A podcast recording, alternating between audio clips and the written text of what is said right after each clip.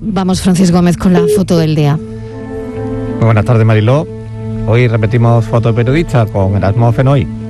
Fotoperiodista algecireño recientemente reconocido con el Premio Andalucía de Periodismo por una impactante imagen de una operación policial contra el narcotráfico en la playa de Getares. Licenciado en Comunicación Audiovisual, lleva más de 15 años vinculado al mundo de la prensa y la publicidad. Desde 2005 es responsable de fotografía del diario Europa Sur y sus trabajos han sido publicados en medios nacionales como El País, Público y El Mundo, entre otros. Desde 2018 colabora con UNICEF en su informe sobre los derechos de las niñas y niños migrantes no acompañados en la frontera sur española. Y esta es su propuesta de hoy. Buenas tardes. Hoy se cumplen ocho años del último adiós del pueblo de Algeciras al maestro Paco de Lucía.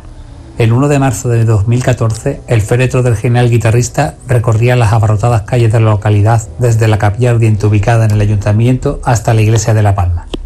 En la fotografía que yo mismo realicé, observamos el paso del cortejo fúnebre por la Plaza Alta, donde miles de personas guardaban un solemne silencio en señal de respeto y homenaje al genio. Ese día llovía con insistencia y jamás olvidaré una espontánea frase que se lanzaba entre la muchedumbre. Algeciras llora porque Paco se va. Buenas tardes de nuevo. Fotoperiodistas que eligen la imagen del día. La tarde de Canal Sur Radio con Mariló Maldonado.